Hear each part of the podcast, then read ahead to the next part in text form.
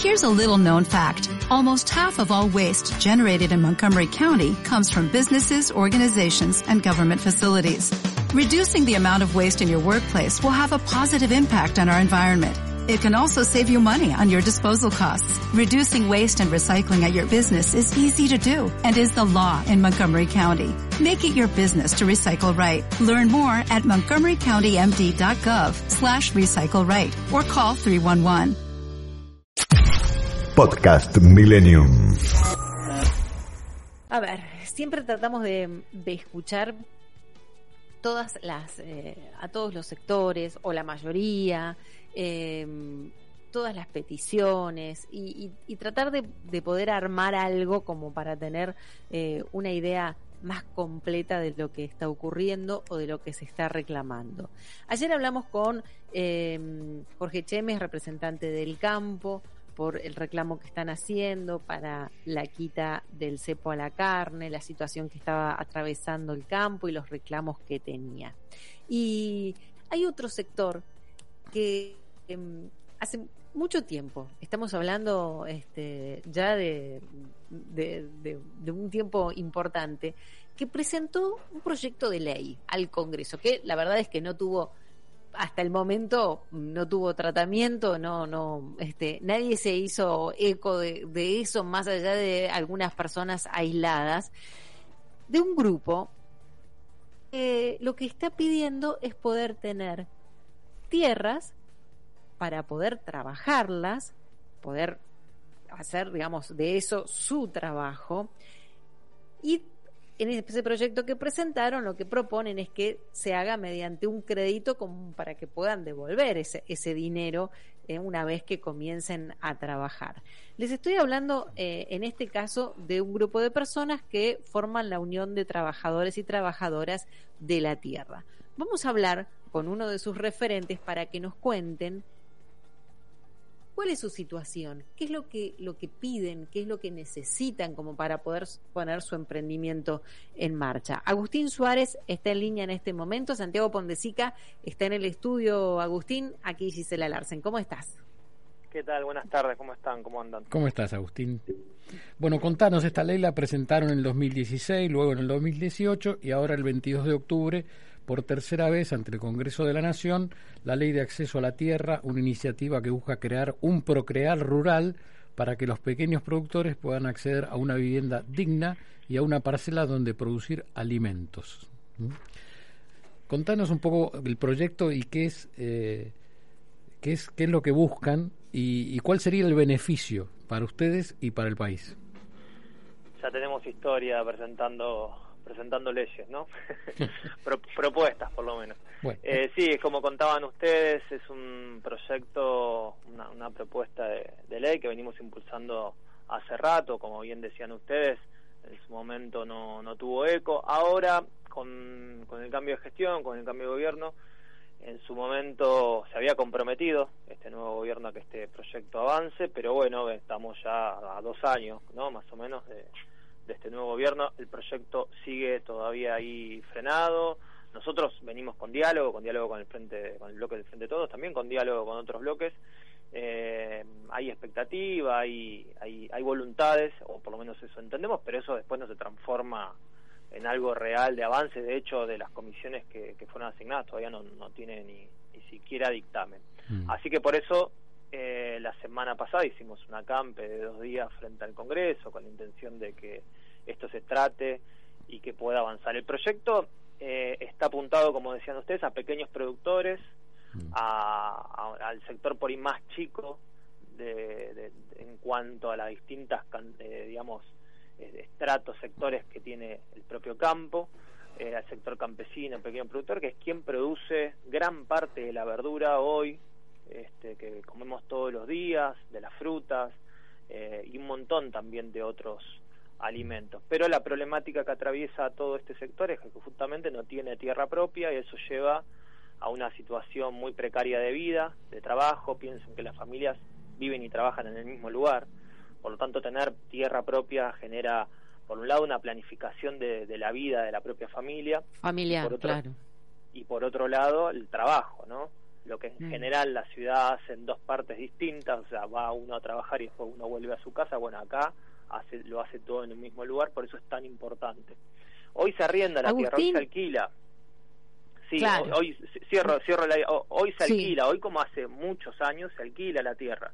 Eh, y, y, eso lleva a situaciones muy muy precarias. Nosotros, a ver, como país tenemos que cuidar a quienes producen los alimentos.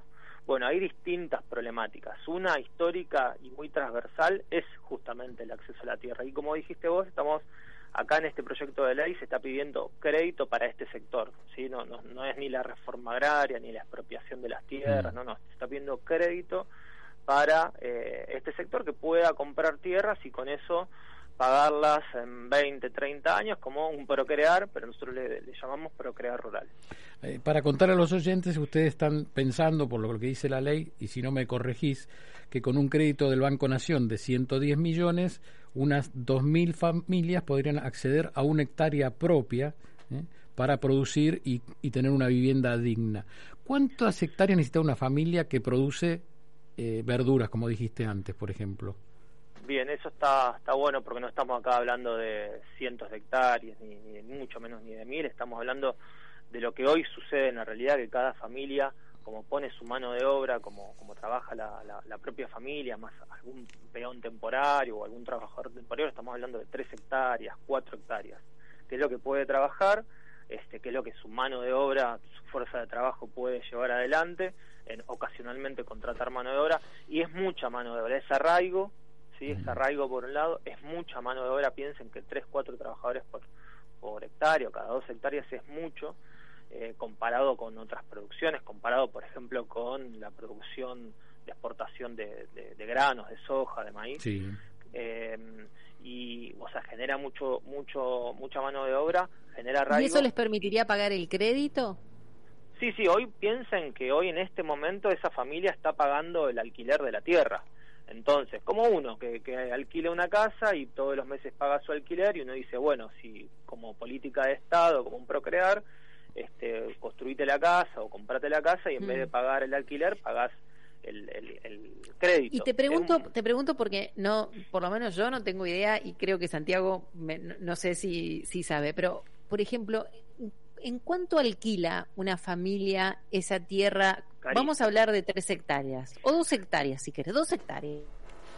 Dos hectáreas para producir. Hoy están cualquier, cualquier hectárea, siempre obviamente los precios, como todo, tiene que ver con la cercanía, por ejemplo, a una ruta, porque eso te posibilita mejor sacar la verdura. Siempre hablando del sector hortícola, ¿no? Que por ahí es lo que siempre terminamos hablando, que es lo más cercano también a, las grandes ciudades, ¿no? Siempre, se alojan en las periferias de las grandes ciudades, de ahí se abastece de verdura. Eh, tiene que ver con, con, la cercanía, con si tiene alguna mejora o no el campo, si tiene la luz o no, pero estamos hablando de 10 mm. mil pesos para, para arriba, estamos hablando de 10 mil pesos para arriba la hectárea, 10 mil pesos para arriba la hectárea pelada, ¿no? Después de ahí... 10 mil pesos mensuales la mensuales la hectárea, que uno que vive en la ciudad y alquila una casa hoy debe estar 30 mil, 40 mil pesos, pero en la producción 10 mil pesos es mucho, muy caro. Es muchísimo más caro, pero muchísimo más caro que un alquiler de una soja en Pergamino, que es la mejor tierra del mundo hoy, uno va y arrienda, lo que pasa es que obviamente no va a arrendar una, una hectárea para hacer soja y se arriendan campos de 100, 200 hectáreas, pero el alquiler no, porque las posibilidades son otras, las posibilidades de lo que puede hacer un, un trabajador hortícola es muy, es, es muy distinta a la que puede tener alguien con una hectárea en pergamino en la que puede producir otra, otra cosa. Eso también me parece que está bueno tenerlo en cuenta y, y aclararlo para quienes nos están escuchando. Ahora, Agustín, y por ejemplo, ¿Cuánto es el, eh, cuánto puede sacar un productor mensualmente? Vos me decís, bueno, 10 lo tiene que gastar en la hectárea, por hectárea. ¿Y, ¿Y, cuánto rinde una hectárea en producción?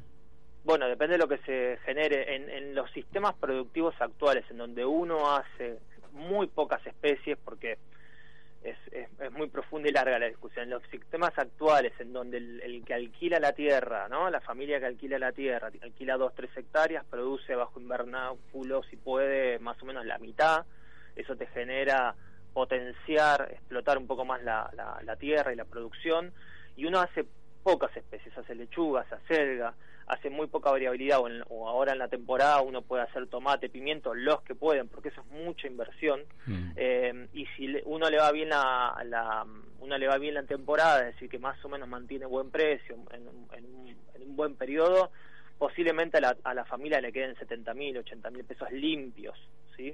Mm. Eh, pero esos números son muy, muy arbitrarios porque eh, a veces la temporada también no se paga la no se paga el tomate y se pierde o muchas veces si por ahí los que transitan por ahí van a ver lechuga tirada al costado del camino. De hecho de ahí surgen los famosos verdurazos porque bueno nosotros dijimos en vez de tirar la verdura porque no vale podemos juntarla y llevarla a Plaza de Mayo al Congreso a alguna plaza donarla y con eso mm. mostrar nuestro reclamo. Un poco surge de eso.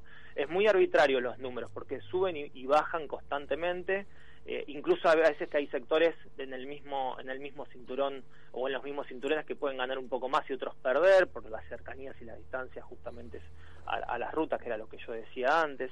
Ahí hay un, modelo de producción muy muy muy precario muy extremo que tiene que ver justamente con las grandes inversiones que se hacen en semillas en pesticidas en invernáculos eh, todo eso es a precio dólar, por eso nosotros venimos impulsando la agroecología como, como propuesta productiva alternativa a eso, que nos ha dado muy buenos resultados, pero que lo estamos haciendo nosotros como, como organización, no, no es política pública, no es política de Estado.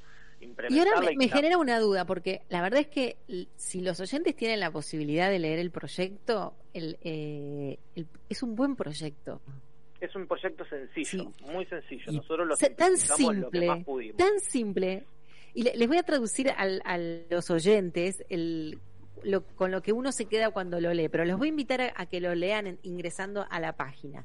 Pero em, cuando uno lee este proyecto, lo que a uno le queda es, piden acceder a la tierra, pagando esa tierra con un mm. crédito que van a poder pagar con la producción de su trabajo para poder seguir trabajando en un futuro. con lo que uno se queda es con eso, cosa que me parece que todos lo pensamos en algún momento de nuestras vidas, el poder comprar una casa con un crédito, el poder comprar un auto con un crédito y poder pagarlo. Como vos dijiste al principio, no queremos usurpar campos, no queremos quedarnos con nada que sea ajeno, ¿no? Eso está clarísimo. Nadie podría estar en contra de esta propuesta. ¿Y, por qué? Esa es la pregunta. Agustín, te escucho y te banco. A ver, la verdad creo que todos los oyentes con sentido común dice, esto está bien. ¿Por qué los diputados no los escuchan y no impulsan esta ley? Diputados y ministros, por lo que veo acá, que, que también han participado en las presentaciones anteriores. Sí, sí, muchos muchos diputados, ahora ex ministros, ah, claro, han firmado el proyecto de ley. Nosotros entendemos que, que puede haber dos motivos. Esta pregunta me la han, la han consultado mucho. Eh, entendemos nosotros que, tiene que ver por una cuestión de que no llegamos a estar en la agenda parlamentaria, no les interesa, no les importa o les importa un poco, pero al otro día cuando todo sigue igual y hay miles de problemas en la Argentina, el nuestro pasa a ser el número décimo, yo creo que tiene que ver mucho con eso y después también debe haber intereses de otros sectores este, propios del campo que bueno, que no les gusta que eh, empiecen a haber expresiones de, de otros gremios, vamos a ponerle, pero eh, sí, ¿te parece que sí? Decinos porque no, no, no, no lo estamos, a ver, no alcanzamos a verlo nosotros. Vos decís que sí, no, este a la luz no, no, a la luz no, obviamente nadie va a estar en contra de, de públicamente de, que esto suceda, pero bueno, que, que avance un proyecto de ley de, de, una organización gremial eh, relativamente nueva, de 10 años de vida, que, que viene creciendo fuertemente, eso también genera mm. resquemores eh, en las en las internas, digamos, de, de los gremios de la de las ruedas. De hecho, hay cuatro entidades históricas, tampoco hay muchas más, ¿no? Que han crecido. No, comprendo, comprendo, sí, comprendo el, punto y lo que planteas. ¿Qué pasa? Y ya redondeando porque nos estamos quedando sin tiempo. ¿Qué pasa si les dicen, bueno, ok, pero tiene que ser en tales tierras? ¿Hay una condición? Eh, porque vos nombraste cosas muy importantes, como por ejemplo estar en las periferias de una ciudad grande, como para poder insertar la mercadería y demás. ¿Hay ciertas condiciones para acceder a la tierra? No, no, sí, obviamente la, mínima es que, que, no sea un páramo que no se pueda producir nada, porque nosotros acá venimos hablando de la horticultura, pero por ejemplo, si se piensan tierras en otro lugar que por ahí no sean aptas para la horticultura, pero sí para la ganadería, perfectamente eso se puede llevar adelante con productores ganaderos que hay y que necesitan. Ahí estamos hablando ya un poco más de hectáreas, obviamente, una producción ganadera requiere claro, es otra cosa. muchas más, hectáreas, pero pero se puede pensar producciones de aves, que también hay un montón de productores de aves que necesitan hectáreas. Acá hay algo que por ahí no, no dijimos, que me parece muy importante remarcarlo, que este proyecto de ley beneficia proyecto de ley, la promoción de la agroecología, los, pensar crédito para las cooperativas, eh, beneficia obviamente al sector productivo, si un sector que, que, trabaja todos los días, que, que, genera mano de obra, bueno, lo que ya venimos diciendo, pero que tiene la responsabilidad, y tenemos toda la responsabilidad, los que trabajamos de esto, de generar alimento para millones de personas. Si nosotros tenemos buenas condiciones, si ese sector está en buenas condiciones, va a generar más alimento de mejor calidad y sobre todo lo que venimos discutiendo todos estos, todos estos años, pero sobre todo este año que es el precio. El precio, sin duda. Poder generar otros actores con fuerza, cooperativas con fuerza, que mm. estén en diálogo con, con el Estado, cualquiera sea el gobierno, seguro que vamos a poder generar canales de venta este, mucho más acorde a la situación del bolsillo de todos los argentinos, porque no va a haber mm. monopolios.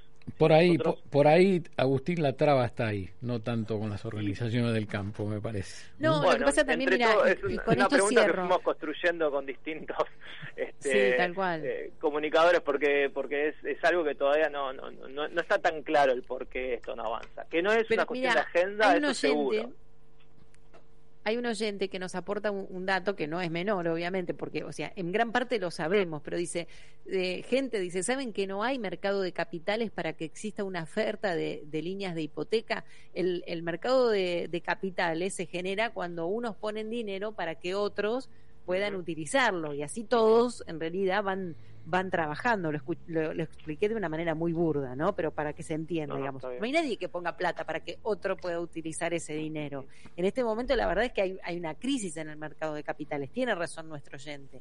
Bueno, el tema es que a veces sale dinero para otras cosas. Esas son esas cosas inexplicables, ¿no? Que nos a veces. Sí, sí, siempre caemos en lo mismo que se terminan siendo decisiones políticas y bueno, justamente me parece que lo que decía antes, bueno, el volumen de, que nosotros le podemos imprimir, por más que hagamos una campe, feriazos, que por más que tengamos este, las propuestas que, que, llevemos adelante, bueno, evidentemente no alcanza que eso se pueda eh, tratar y ser eh, y que avance en el recinto. Pero bueno, nosotros estamos convencidos, estamos hablando acá de 200.000, eh, 250.000 familias que están llevando adelante la tarea de producir alimento y como dije antes de, de, producir más alimentos mejor mm. y en un corto plazo no a todos que nos, lo que nos interesa que sea todo ya. Bueno acá estamos hablando de ciclos cortos de producción de alimentos o sea eso se va a volcar en el mercado en corto tiempo. Entonces nos parece o estamos convencidos de que esto es clave para la Argentina no solo para para el sector productivo al cual representamos sino para todos no para las grandes ciudades para los productores. Nos parece algo es un, Es un buen proyecto, Agustín, y positivo. Perdón, cierro con esto, que, que no es solo el acceso a la tierra, hay también otros componentes que tenemos que seguir trabajando, como por ejemplo el de la agroecología, y que si nos trabamos con esta discusión año tras año no podemos seguir avanzando en otras cosas que también entendemos que son son son muy importantes y de coyuntura, ¿no? Todos queremos comer mejor, queremos comer más económico y queremos comer mejor. Y cuidar la tierra. Agustín Suárez, referente nacional de la Unión de Trabajadores y Trabajadoras de la Tierra. Vamos a seguir charlando de esto y ojalá le vaya bien en la presentación de la ley y los diputados les den bola. ¿eh? Es importante. Te mandamos un abrazo. Gracias. Un ¿Mm? abrazo. Gracias. Te doy un dato para el oyente importante que me parece. Ellos piden 110 millones de dólares para 2.000 familias. Bueno, algunos se van a enojar lo que voy a decir, pero voy a dar datos. ¿eh? Solo es un tercio de lo que Estado argentino le prestó a la empresa privada en quiebra Vicentín, ¿eh? que le prestó 300 millones de dólares semanas antes de presentar en quiebra no solo lo digo yo, lo dice el expresidente del Banco Nación, Carlos Melconian, que lo denunció el sábado pasado en televisión. Podcast Millennium.